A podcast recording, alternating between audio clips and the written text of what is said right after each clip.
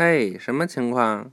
嘿，什么情况？开始。开始，你这个手机真慢。那是怎么回事儿？嘿，今天是大年三十儿。现在我看看是几点啊？现在十一点五十四。现在十一点四十九分，还有十一分钟就要到什么年了？狗年。什么年？没听清楚。再大点声。九年。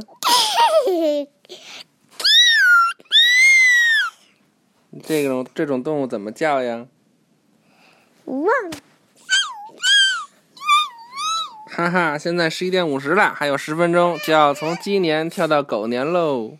你手里拿一小狗吧。嗯。拿一只小猫。好，我们讲了啊，看看能不能从鸡年讲到狗年。嗯。那是怎么回事儿？是什么让锅盖跳动？嘘嘘，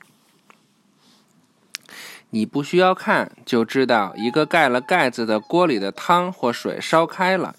当水烧开的时候，锅盖会开始上下跳动。盖子跳动的动力来自蒸汽。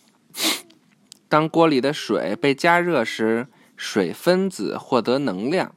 这个能量使得分子加速而互相碰撞。当水足够热时，其中一部分从液体转化为叫做蒸汽的气体。又放炮。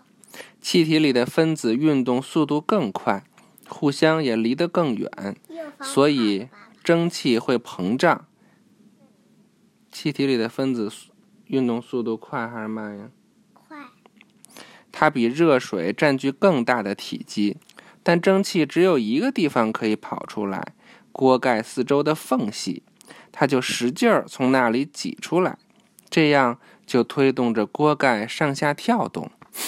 蒸汽还可以用来推动机器里的活动部件，这样可以推动轮船、火车和发电机。这些大机器需要从膨胀的蒸汽里获得很强的推力，所以它们需要烧开大量的水。这有一个试一试，我们讲讲这试一试吧。哇，这试一试还挺长的。讲。讲着试一试。好，转化状态。我们周围有固体、液体和气体，所以。我们周围每一件东西里的分子都以某某种特定的形式运动，它们或者紧紧地抱在一起，你认真听着，或者互相绕着跑，或者在空间自由来往。通过加热或冷却，物质很容易从一个状态转化为另一个状态。这里的三个活动和。一百零三页上的观察可以告诉你它是如何转化的。你将需要三个同样大小的玻璃杯、两块冰、冷黄油、一个硬币、一个金属盘子、一个足以盖住杯子的金属瓶盖。如果瓶盖里有纸板，把纸板去掉。怎么做呢？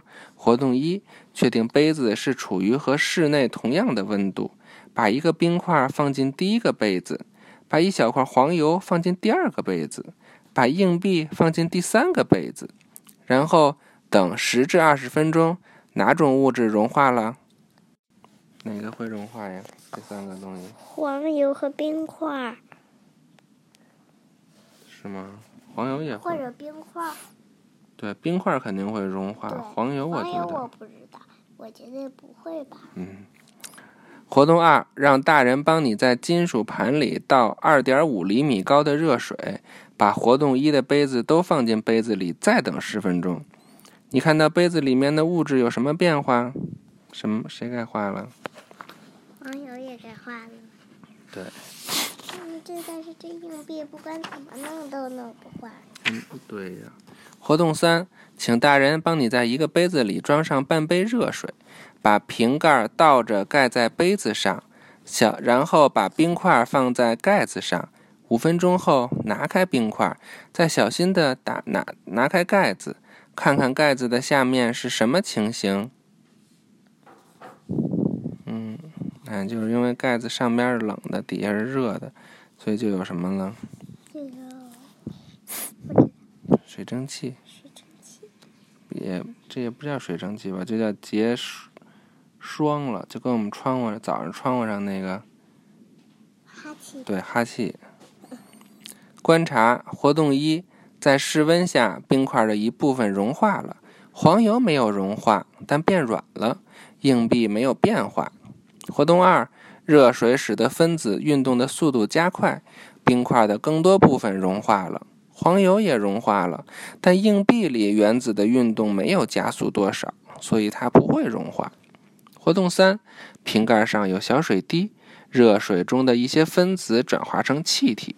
但当它们撞上冷瓶盖时，它们减速、凝结，而又变回液体了。真神奇！预习下一课，取火者。哈哈，现在还有五分钟喽，还有五分钟就到十二点嘞。